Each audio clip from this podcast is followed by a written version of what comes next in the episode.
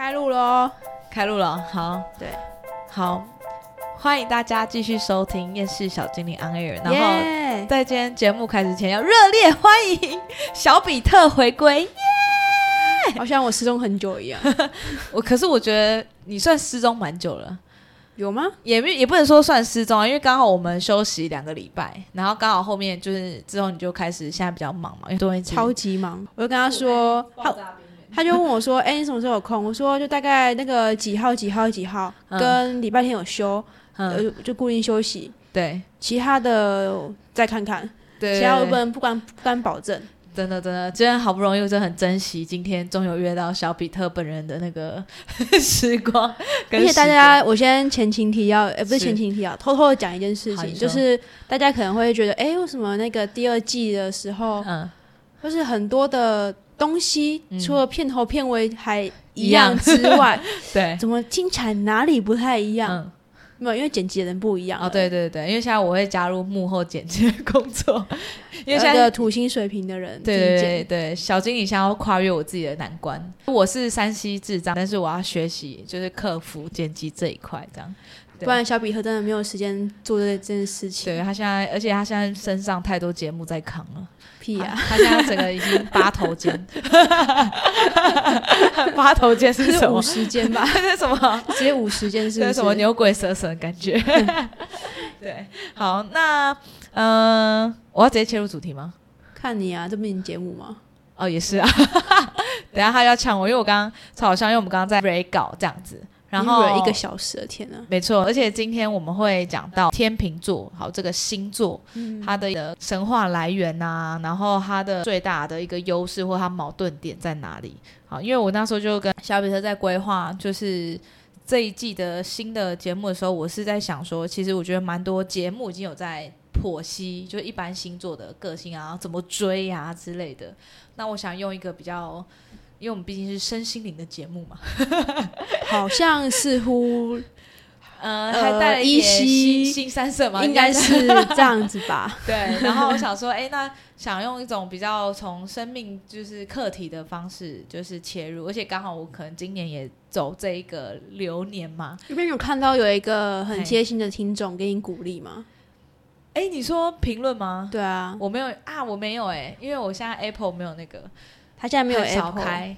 对，他太多只手机了有一些听众有就是私讯我，这样就是说老师要加油，你还好吗？？这样吗？就是对，叫我要加油之类的。奇怪，为什么都没有听众叫我要加油呢？还是因为你听起来太坚强，听起来有五十间，所以还 来来，我帮这这个 天哪，好感人哦，这个听众，好尴尬、他哦。直接直接井字号 三十二，加油加油！我靠！但是我不知道这是不是你认识的，是暗装之类的。应该我也不知道、他说欸他是毛很多的爱用者，要不要除毛一下？毛很多的爱用者，所以是有除毛厂商要找我们，其实他是除毛厂商，要叶配。哎、可是我觉得他讲到一个很很有趣的点，就是很多听众都有回复第一句话，哼他说不知不觉就一直听下去了。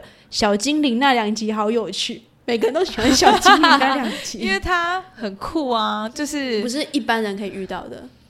我还是当麻瓜就好。而且又是重点是，我觉得灵异的部分，就是它是属于算灵异故事，但是又不会到很可怕，就是听完会睡不着那种。所以我们有抢到这个中间市场。我觉得是因为你们家的小精灵们的年龄层不太一样，你说年龄层，你说太小，所以很可爱吗？就是幼稚园不是吗？我记得。哦，对啊，而且我反正我现在也在学习跟他们，就是他们还在和平相处，他们没事也不会离开啊，就就是不是和平共处。不要去想到他们几乎就不会再出现。呃，应该说，如果你在不管随时随地，你只要想到他们，就一定会跟他们连接。但是我意思是说，但是他们也不会凭空消失，就是他们也没有做什么伤天害理的事情，所以他们该在哪个地方继续的，就是就是修行或干嘛，他们还是会在，就是不会被收走这样子。所以，但只是说我们现在达成一个比较和平的共识，就是知道说。他可能又听你的 podcast，然后觉得说 姐姐最近这心情这么不好，然后三十二集录成这样子，我们还是先不要去吵他好了。还是他们其实一直在旁边说啊，他为什么哭了？为什么？为什么？然后他说我们可不可以录三十三集？但是他们录进去也要有缘人才听得到，好吗？对啊，还有还有下一句啊，下一句他说景字号三十二嗯会越来越好的，都是过程啊，帮你打气。哇，然后很多的爱用者，谢谢你。我先帮小精灵，谢谢你。对对对，谢虽然谢。对，都都不是跟我讲的话，好，那那我们大家也帮小比特 不用不加用不气一下。不需要不需要不需要。好，哎，没有，我顺便看一，就是你知道，我刚刚看评论嘛，然后顺便看一下我自己的。我觉得我们这还蛮好笑的。好，有看到吗？打开了有看到吗？有啊，最近有上升啊，但是我觉得那现在对我来讲都是，嗯、不是最大的重点 OK 对，好，了解。好，那所以我就是想说从课题这方面切入，然后因为我们那、我那时候就在。反正我觉得很有选择障碍，然后刚刚也是被小比特抢，因为我跟他说：“哎、你们生命中最近有没有遇到一些很有选择障碍的人我仔细想了一下，我真的觉得我们我生命中，我现在目前生活当中最有选择障碍就是你而已。”对他刚刚就直接这他说，有吗？然后他就演了一两段我就是平常回他的话，我要现在演一次这样吗？然后旁边有朋友听到，他们说：“天啊，你真的演超像的。听众有兴趣听一段吗？”哎，来段单口相声。好，那一二三，请准备开始你的表演。哎、你觉得我要做这个吗？哎、还是你觉得这个比较好？我觉得其实这个这个 A 不错啊。哈，有吗？可是我觉得 A 就是怎样怎样怎样。你看它这个颜色这样子，我真的要选它吗？而且它真的很贵，我不知道它材质好不好。还是你觉得我要先问他？啊，不然你选 B。啊，可是我觉得我 B 我没有那么喜欢呐、还是不然你就都不要买。还是我抽牌好了，你觉得呢？我说好，那你抽牌。那抽完，可是我我抽完，你看牌跟我说这样子哎，所以那你觉得呢？我不知道，那你觉得呢？然后小比特爆炸，哎，然后他翻白眼。幸好他是水瓶座，要不然他会直接爆炸。我会直接已经，我会直接忽略他，或忽没有，你略会直接。淡出。对，嗯，那你自己决定好了。对，没错，就是这样。我觉得好，哎，好像也蛮像的。好，所以那个就是因为有选择障碍，所以选择塔罗牌。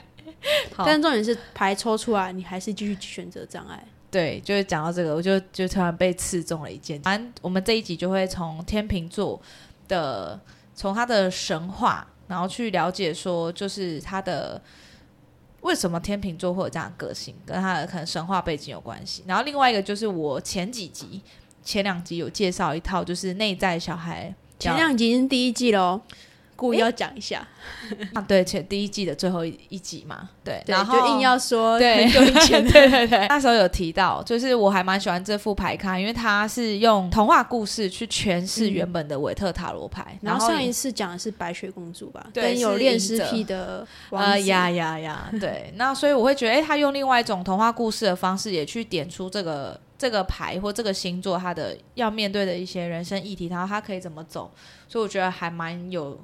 还蛮有趣的，然后也会把一些最近的可能遇到的塔罗咨询的问题，就是对方遇到一些故事或状况，还有我自己本身的，就一起加进来，这样。然后我觉得啊，嗯。这边有个题外话想要，就突然很想讲，好，你说，就是我觉得现在，因为大家想要星座，可能就会想要自己的所谓太阳星座，或者更厉害的人就想要我上升。天哪，当然我有两个可以选，但是其实每个人都会有十二星座的一部分在里面。对。对，那当然，虽然说我这样子水平特质很强，但是我还是有天秤座的那个部分在，对只是我不是很 care 而已。对，就是大家可以看一下，假如你是有研究占星的人，你可以看一下，你如果有其中有行星星要落入天平的话，或者说你可以看一下你的天平在哪一个宫位，你就会发现说，可能在那个方面你特别会有这样子的表现跟纠结点，那可以去思考说，诶，是不是自己真的有这样的状况？然后可以有一些小建议啊或方法，让自己变得更舒适。那你知道为什么我刚刚要讲那个吗？你记得哦怕大家觉得说 耶，我不是天秤座，然后就跳掉了。哎，对，这以前是我会做的事。谢谢小小比特，这方面还蛮贴心的。好，所以不管你是太阳星座上升、月亮啊、金星啊，或是哪个宫位，好是天平的话，都可以参考哦。好，那讲到天秤座呢，其实在韦特塔罗牌里面，它代表的大牌。考一下小比特是哪一张？差差点回你说关我屁事。正义牌，对对，他是正义牌第十一号牌，就是有一个法官。因为为什么他知道他是法官呢？因为他的头上那个皇冠上面有一颗宝石是正方形的。那正方形在塔罗牌里面代表是土元素，土就是比较比较土。对，我刚才想到比较土，然后想到对。法官很土，对，也不能就呃，就是他们比较呃稳定、固固执、踏实，所以四个角感觉就是一个比较固执的一个人，他比较不就方方正正，不会太乱变动这样子，然后比较不像圆形啊，它比较圆圆润圆滑这样子。那因为它的皇冠上面虽然有一颗方形的宝石，但就是又不像其他皇皇后、国王一样那么金光相向。好，所以代表说他的身份比一般民众高一阶，但是又没有像一国之君或之母就是那么高。好，所以我们才会说他的身份地位，如果用到现代的话，比较像是什么公务人员啊、军警、法官。然后他手一把是拿着就是笔直的宝剑嘛，那宝剑在塔罗牌里面代表是风元素，风代表是比较理性、客观。然后跟有时候跟法规法条也有关系，因为它是比较理性客观的。然后另外右手又拿到就是天秤在衡量一个东西。那宝剑是拿左手是吗？宝剑，对对对对对，他左撇子哦。左哎，没有，我觉得天秤子应该比较难拿吧，所以用右手拿。可是左手要看人呢。也是哎，突然发现原来法官是左撇子。好，这不是重点。那这个秤子是。正义女神留给人类的一个礼物。正义女神叫什么名字？正义女神，我要看一下她的名字，超长的。她的名字叫做叫做哎，等一下跳掉了，可恶！阿斯特雷亚，有很长，不是五个字，对我来讲很长，因为我不会简她的名字。好，这是他留给我们最后的礼物。然后这张牌其实也是仿后的礼物，好像一一首歌。最后礼物有哎，是吗？我不知道，我等下搜寻一下。好好，就是就是留给我们人类最后的礼物。然后这张牌也是仿正义女神的原型去画的，只是正义女神的眼睛是有蒙住的，因为那时候为什么眼睛蒙住？是因为人会穿就是好的衣服，诶，好的衣服，坏的衣服，就是有些人可能穿着很光鲜亮丽，有些人穿的也不能说人家长得很像坏人，你知道吗？我突然想到有一次很好笑，就是我们。学生那时候去参观法院，然后刚好有一批就是犯人就是羁押进来，然后我们就躲在那个镜子后面看，然后就一堆人出来，然后我记得我一个朋友说：“哇，可是他们就是看起来都不像坏人啊，为什么会被就是就是被抓在这边？”然后我就回他一句说：“到底谁天生长得像坏人？太惨了吧！” 好，所以阿提密斯为了不要，哎，不是阿提密斯，阿提密斯是月亮女神，是阿斯特阿斯特雷亚。就是为了不要让自己因为外在的人的外貌而影响他的判断，所以他就把他的眼睛蒙起来，只用他的心灵和他的称子去做判断。好，但是因为毕竟维特塔罗牌他画的是人的正义法官，所以这边的正义有时候还是以人的角度去出发。好，那。关于天秤座的神话故事呢，就是其实听完我会觉得还蛮，反正神话故事都有点不太符合逻辑。好，一开始呢，这个世界就是有就只有神而已，大地女神盖亚，他就生了很多泰坦神。然后后来宙斯他爸那时候因为有一个预言，就是说他将来会被他的儿子篡位打倒，所以他就很担心这个预言成真，所以只要他老婆生小孩，他就把他吃掉，吃掉，吃掉，直到宙斯终于。被偷偷藏起来，然后他长大了，打倒了他爸之后，他就成为了新一代的宇宙之王。那在上一辈的天神泰坦神，就反正就换一个老板而已嘛，他们还是继续快乐过日子。然后那时候日子过到一半，他们就觉得很无聊，所以其中一个泰坦神，他们就用泥土，他就捏 泥土，捏捏捏捏捏泥巴，然后就捏出了人类。就陪他们玩。那后来呢，发现人类就发展的还蛮，就是慢慢发展起来，他们会开始学习用火啊，发展自己的文明啊，盖房子啊，然后就开始欣欣向荣起来。然后呢，宙斯有一天看到，他觉得，嗯，为什么这些这群小泥巴人，就是明明只是泥巴而已，可是却可以把就是生活过得越来越好，他就有点不爽不开心。所以呢，他们就决定想要去扰乱一下人类。那当时人类就只有男人而已，那要怎么样扰 扰乱男人呢？干嘛看着我干嘛？我想说，哎，这是个问题。我知道你想要我接什么，但是我真的不认同那句这句话。对我也不认同，好外人，但好，反正就是神话里面，他们就觉得要扰乱一群男人，那就创造女人出来吧。好，所以他们就创造了女人零零一号。好，就是要潘朵拉。好，那因为潘朵拉就长得很漂亮嘛，然后就是很多男生就会看到她就精虫上脑。我觉得也不是漂不漂亮问题吧，她只有零零一号，她没有比较值。对。但他但是起码就是说，哎，这个人跟他们男人就是长得不一样，相较起来比较精致，然后比较有曲线之类，whatever。他们就看他们就精精虫上，然后就是为了要娶到潘朵拉，就他们就开始有点互开始会互相争斗啊，竞争啊。终于胜利者可以取得潘朵拉，然后在潘朵拉结婚之前，然后宙斯有来参加他们的婚礼，然后那时候就跟他说，哎，我要送你一个结婚礼物哦，是一个漂亮的珠宝盒，但是你不能打开它。然后我心想说，干，那干嘛？说那个，这就是跟很多人就说，哎，我跟你讲个秘密哦，你不要跟别人讲。对，没错，没错。但是我觉得秘密至少你还会听到秘密。但是说，哎，我跟我想跟你讲一件事情呢，但是我又不确定我可不可以讲。哦靠，对，这超不爽，这个我也不爽。我说好，那你不要讲，那你讲啊，那你讲啊。我说好，可是我觉得应该不要讲，那你不要讲。好，那我不要讲。对之类的，然后他就送了一个那个嘛珠宝盒给他，但是跟他说，哎，你但是你不能打开它哦，然后就很北吧。然后但是他还是受不了诱惑嘛，潘多拉不是把那个盒子打开，然后就是很多就是可怕的野兽啊，什么仇恨啊、贪婪啊，然后最后就只有希望被关在那个宝盒里面，没有被放出来。好，所以史称潘朵拉盒子的故事。所以从那一次之后，就很多邪恶之士跑到人间作乱。所以人类从一开始的互相合作啊、良善啊，那其实潘朵拉要不要出现，其实根本就没有他，他只是 他只会来扰乱这世界。他根本不不是你那珠宝盒随便送给一个人家说你不要打开，他一定会想要打开。那打开就会这样就会跑出来。那其实潘朵拉根本就没有出现的必要啊。没有，但他们要找一个黑锅，他们不能就是他们要找一个戴罪羔羊。去背这个黑锅，所以你看大家都会骂，哎，这是潘朵拉的盒子，但其实幕后黑手是宙斯，好吧？我觉得这故事有点莫名其妙，对，反莫反莫名其妙。从那一件事情之后，人类就开始变得越来越堕落，越来越贪婪。那有一些天神，他就觉得天哪，你们现在已经堕落了，已经不想再跟你们玩了。有些就慢慢离开这样子。那就只有一个女神，就是我们刚刚讲的正义女神，你是又忘记她的名字？对，阿斯特雷亚。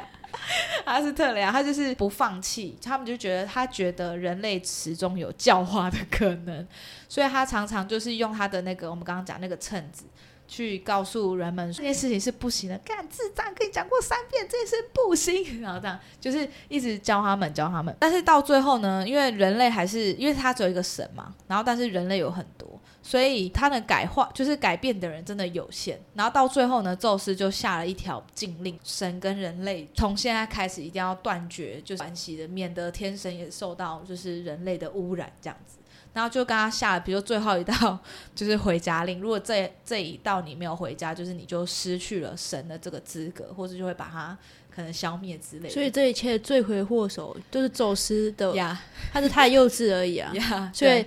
有有点这种这种经历，就只是帮自己擦屁股没错啊，没错没错。好，所以后来真的到最后一天，真的不行了。然后这一女神真的要走了，然后在走的最后一刻，她就是把这个秤子跟她的宝剑，就是留给我们。虽然我可能没有办法再陪伴你们，但是这个秤子可以还是可以继续教导你们。希望我们可以悔改，这样子她就离开了。对，好。所以天秤座的人啊，就是我们常常用他他的星座符号，就是用秤子。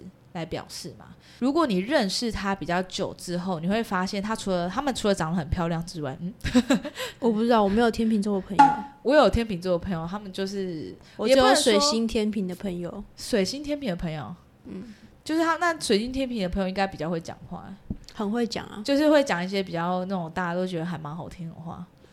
对我来讲，就是比我会讲话很多的人，也不会啊，你有你的风格啦。对，就是天秤，因为他就是要他的人生的最重要目标就是两边要维持平衡，所以他们很多事情其实你会发现，一开始会他们会给人比较那种客气、有礼貌、文质彬彬、气质的感觉，那是因为他们想要维持一种就是良好、和善、亲切的形象。但是久了，有时候你会发现，他们其实在很多事情上是比较容易犹豫、纠结的，就是他也是。就是以选择障碍来讲，他们也是属于非常容易有选择障碍。老师，那为什么你不是天秤座？因为我是处女座啊，处女座有时候也会那个太追求完美，所以会陷入选择障碍。老师，我觉得你那个听起来一点都不像在追求完美啊。你说我吗？但是你前诶，也不是说一定要追求完美，就是你凡就是你心中有很多可是，就代表你觉得这个选择不够好。好吧，我差点，咋被说服了吗？我差点说听那边 bullshit。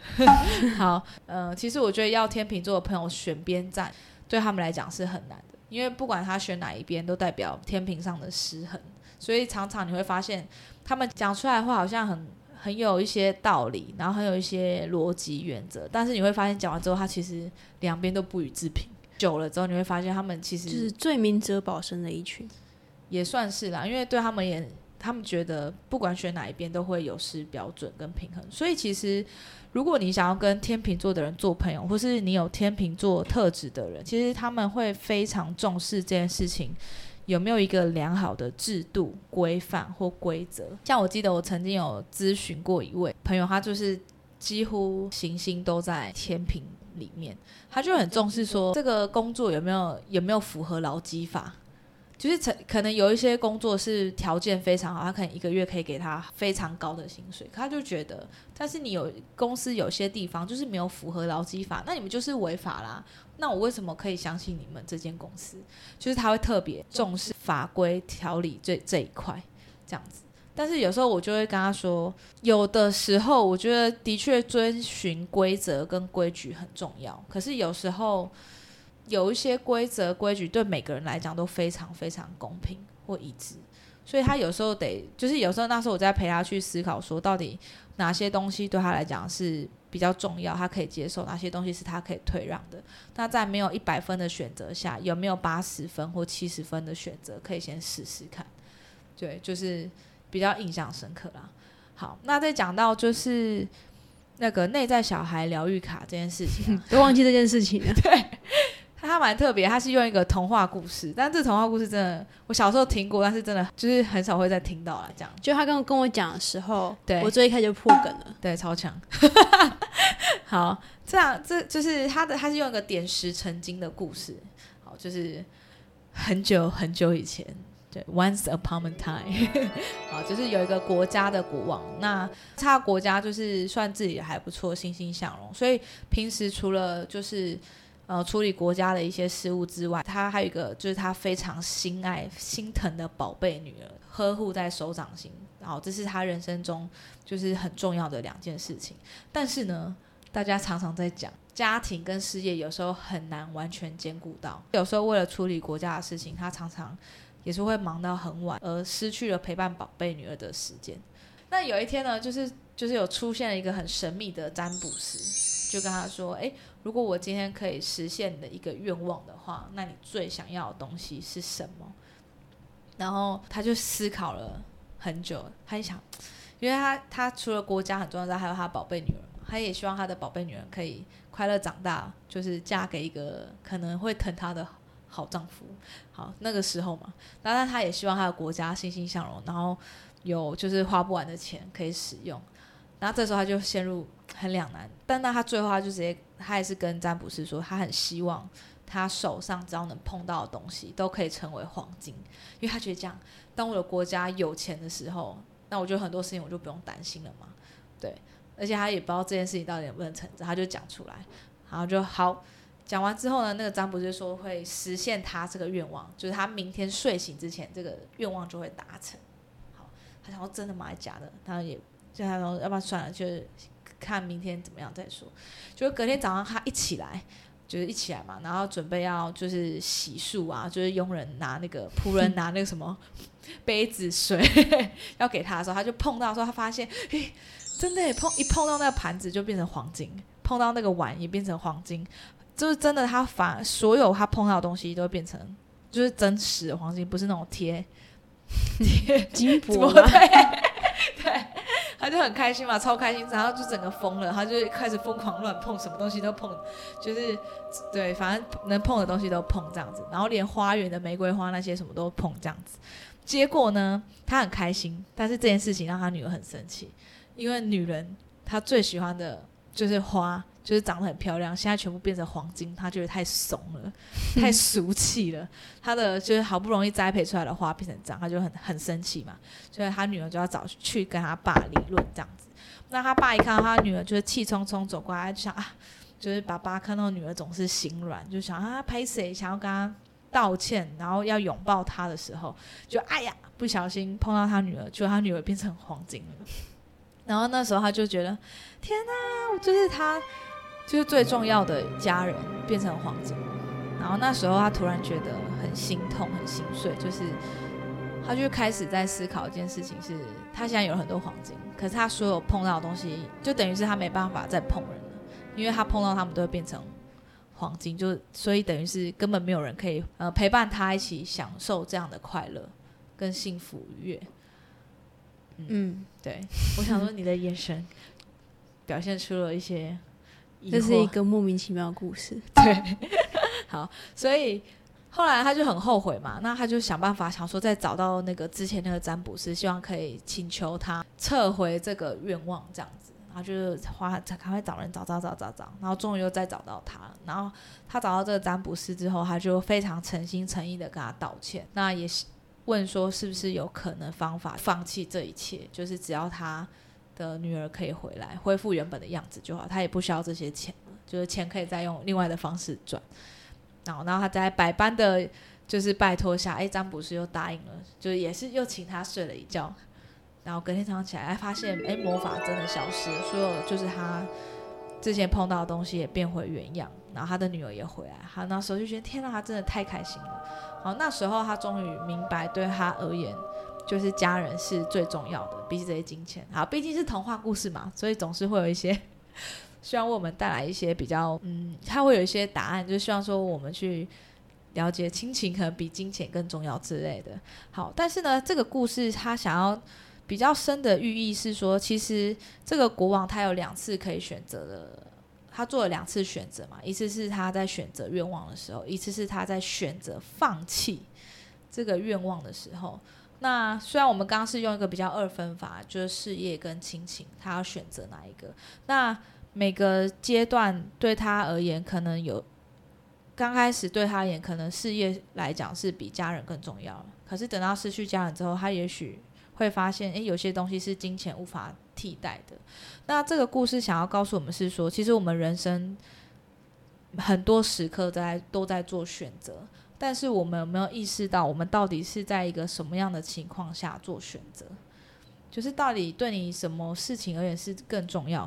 为什么会想要提到这一点呢？就是最近非常多就是来咨询感情的客人这样子，嗯。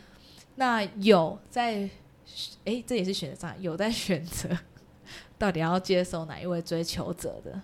嗯，就是可能 A 有 A 的好，B 有 B 的好，这样子，嗯，然后 C 有 C 的好，各有优缺点，然后不知道 A、B、C 在选哪一个，然后就一直在纠结哦，一下觉得嗯，我觉得 B 是最适合我，然后可后来又觉得，可是我觉得 A 也不错，这样，然后也有在选择说，嗯。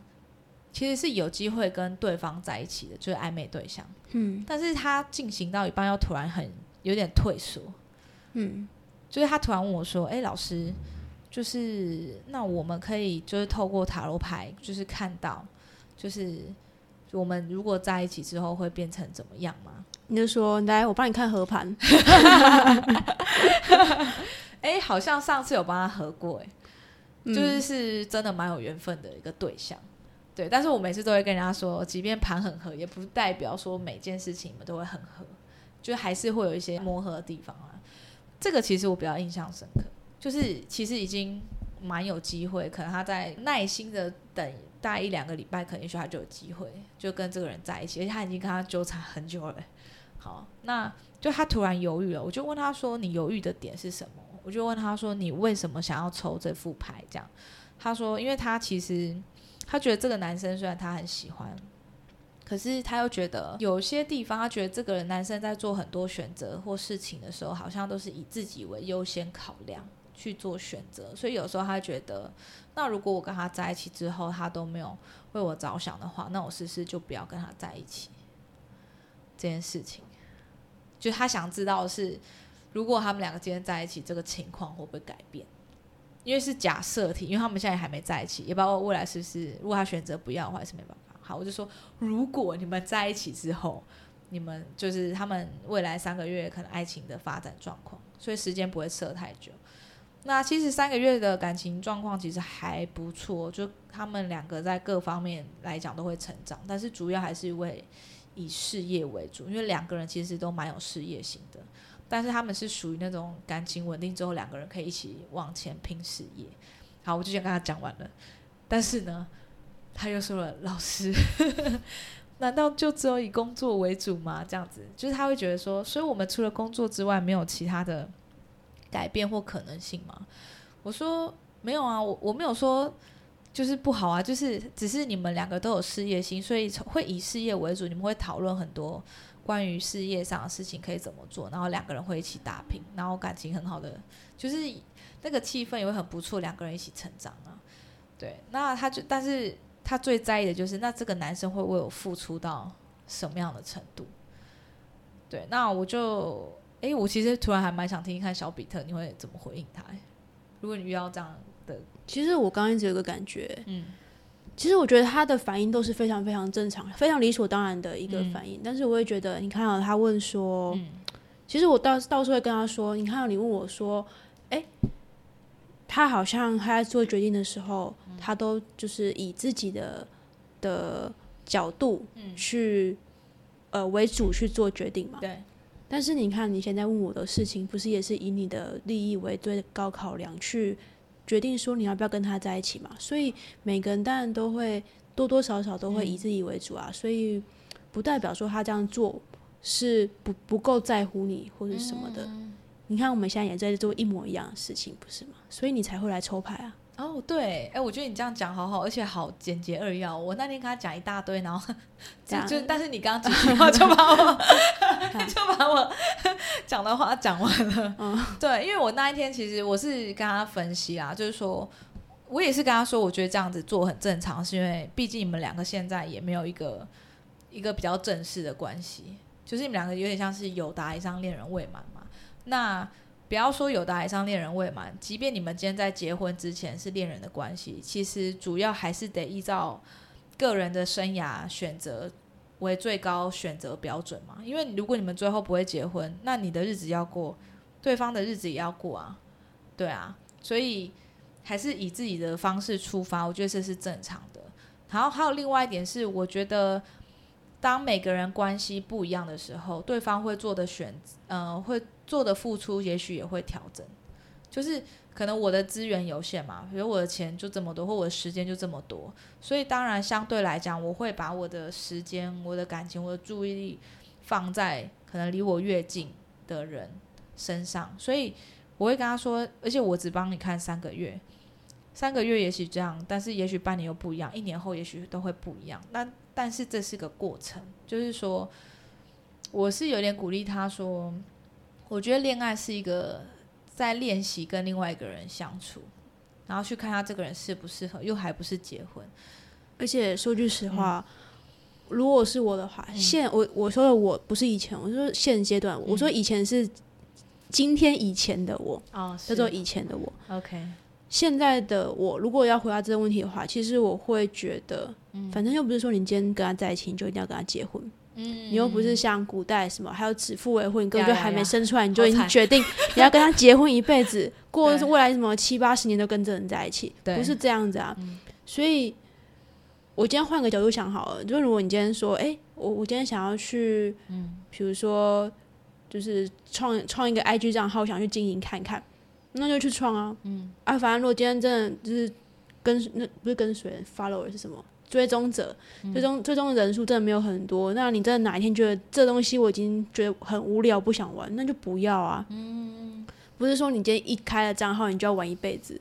那跟你谈恋爱是很类似，不是说一样，但是我觉得是非常类似的概念。嗯，就是当你今天有选择或是尝试的机会的时候，嗯，与其你今天在这边一直抽牌，然后一直觉得说我今天要不要做这件事情，嗯，那你就试看看嘛。嗯，那是的好了，那就当然很好啊。对，然后不好，那就你也自己也会，我觉得那种不好的放，就是你之后经历之后，你选择放弃的那种放弃的心情，你会。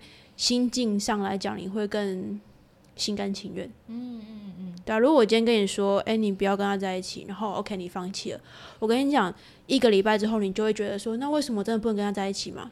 那不是鬼打墙吗？那你就跟他在一起啊。那真的不 OK，那你自己放弃，那是你自己决定。嗯，对啊，我觉得就是很干脆的，你就做吧。嗯，对。所以我觉得你讲的很好一点，就是说，其实人生好像很多东西不是。就是它不是一个是非题，就是你只能选择跟他在一起或不跟他在一起。但是如果如果今天我们不纠结在我是不是做到一个最对的决定或是最好的决定，我只是在这中间中去尝试看看这个东西行不行的话，其实反而很多东西也许我们就可以少一些纠结。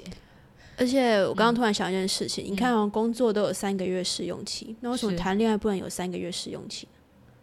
对吧？对，就是你谈三个前前面三个月，如果你知道自己是，哎，我还在不要说试用适应期，嗯嗯，适应期适应说，哎，我跟这个人我们的呃磨合方式是不是真的可以磨合的来？嗯，那这段期间你可能自己有个心心理准备，就是我只是在适应的这种试水温的状况。那我的，如果你只是你是害怕说，我今天真的我的心放进去了。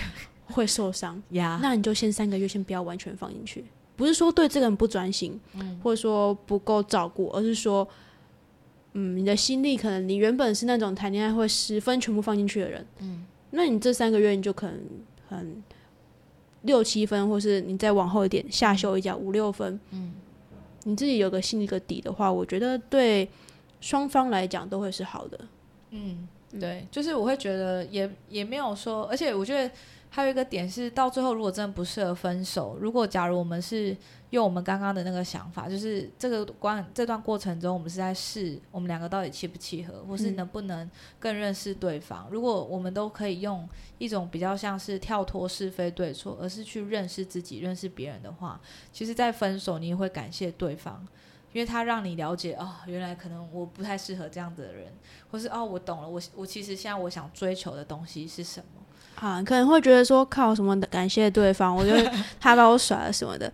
我觉得他是当下可能比较难真的到这个心境，但是如果比如说你过了一年两年，哪一天你真的觉得哎这段已经可以，这段感情可以让你讲出来变成一种曾经的故事的时候，嗯，或许你今天再回去想，你真的会感谢他吧？不一定哦，就是说不一定，因为这本来就是人本来就很复杂，更何况是两个人的事情，嗯，对啊。对，好，所以大家也可以分享一下，就是你可能哪些地方比较容易有纠结啊，或是当你选择障碍的时候，你有没有什么锦囊妙计？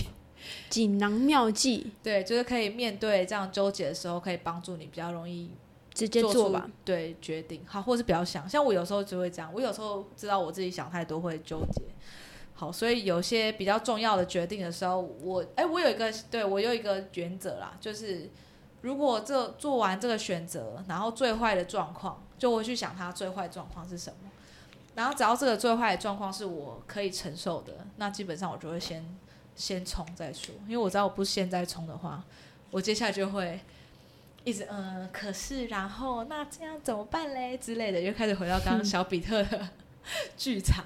对，所以对我而言，这是我个人的锦囊妙计，大家也可以分享一下自己的锦囊妙计。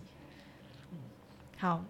那我们的节目差不多也到这里了，是吗？你不是主持人吗？也是啊。